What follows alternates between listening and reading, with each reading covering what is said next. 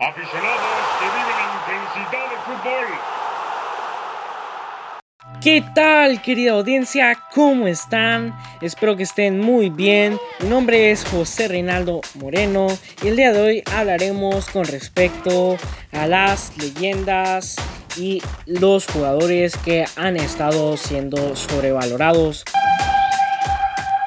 antes de empezar quisiera hablarles un poco con respecto a lo que costaban Zinedine Zidane y varias leyendas en el fútbol. Pero ¿cuál fue la mayor razón en que estos jugadores actuales costasen tan alto? Sencillamente todo debido gracias a la globalización. Y se preguntarán, ¿cómo la globalización está vinculada con un deporte que no debería estar tan fuertemente afectado?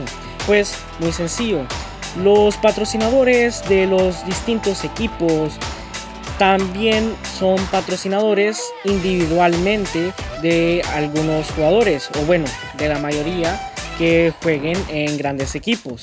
Por ejemplo, tenemos que Lionel Messi en su cláusula de rescisión está valorado sobre más de 500 millones de euros, algo exorbitante y lo cual es muy imposible de costear ya debido a los diversos problemas económicos actualmente con todo el tema de la pandemia.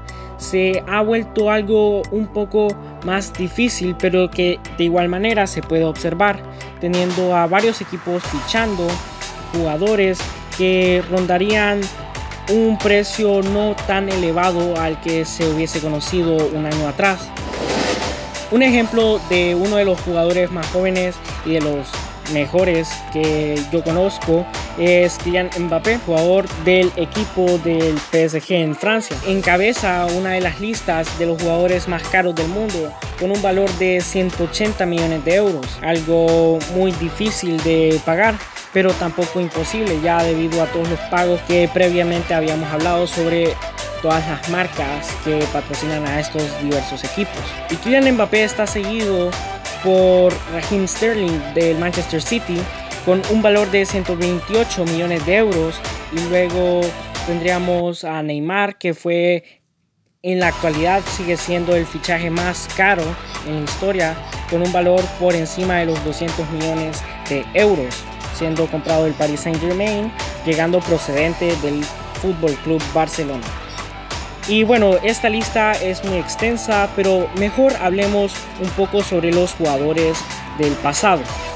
Por ejemplo, se puede comparar a Ronaldinho, que fue un jugador muy importante en la década pasada, que jugó para el Paris Saint Germain, el AC Milan y el Fútbol Club Barcelona, con un jugador en la actualidad muy conocido de igual manera como Kevin De Bruyne, jugador del Manchester City y de la selección de Bélgica, que son de una posición muy similar y pues ambos son considerados buenos y excelentes jugadores de talla mundial, pero con una diferencia de valor máximo en el mercado que es tan amplia que casi se ha perdido ese toque. Por ejemplo, Ronaldinho costó alrededor de 80 millones de euros en el 2007, que ese fue el precio más alto que llegó a, a valer.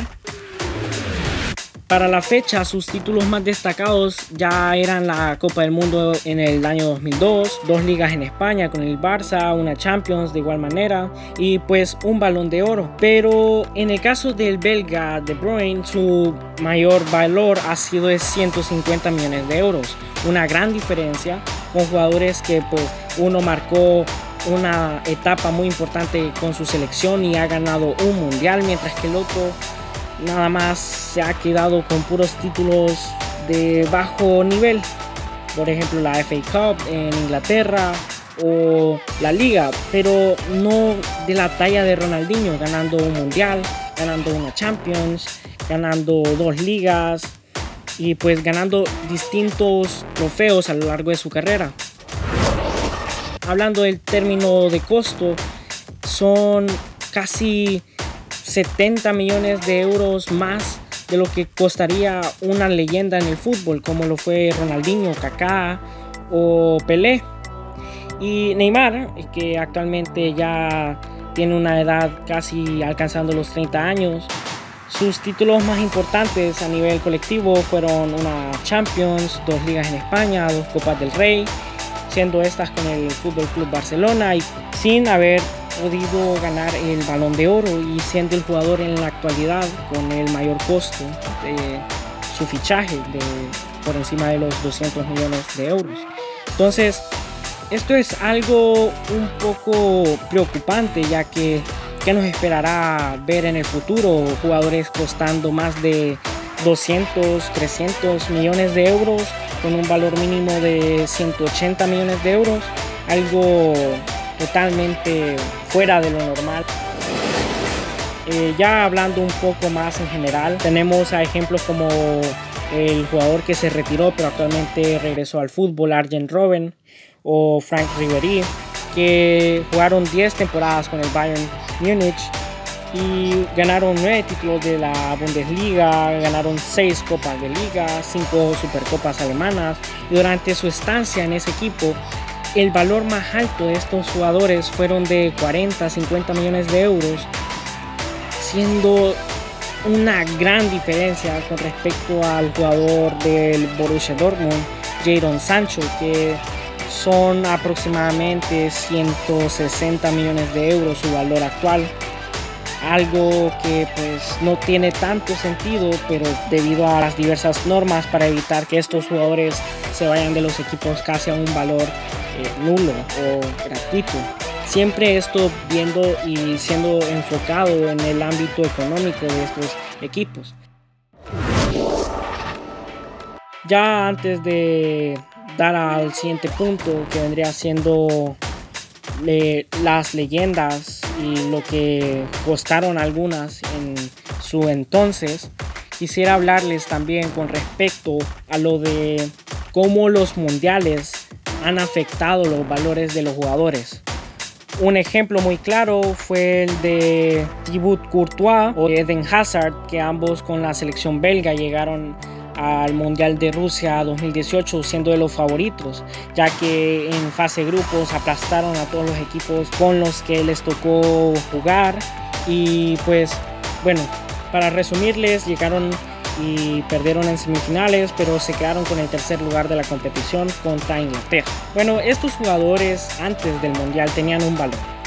Y luego del Mundial este valor fue duplicado y desde siempre, desde los inicios de los Mundiales, se ha visto como jugadores tipo Maradona, que jugaban en equipos no tan conocidos, llegaron a jugar en, en el Napoli, en el FC Barcelona, por ejemplo, tenemos a, a Johan Cruyff, que antes de irse a uno de los mundiales en que él siendo capitán y llegando muy lejos de estas competencias, cambiaron de equipos a otros mejores en teoría y a unos valores o costos sumamente altos. Por ejemplo, también a Ronaldo Nazario, pero no siempre ha sido así. Tenemos excepciones otros por lesiones no han dado el rendimiento necesario, resultaron ser un mal gasto de dinero, ya que se vieron emocionados en un evento, en un torneo, pero al momento ya ser probados al máximo no dieron lo que tenían que dar. Y hay que enfocarnos también en la importancia que las ventas y compras de estos jugadores pueden traer al fútbol y a cada uno de los equipos, teniendo ellos en mente y en cuenta de que comprándolos van a tener mejores resultados y van a lograr ganar más trofeos o más logros. Y con esto quisiera ir terminando este tema y bueno, espero les haya gustado tanto como a mí y los veo en el próximo episodio amantes del fútbol. Bye bye.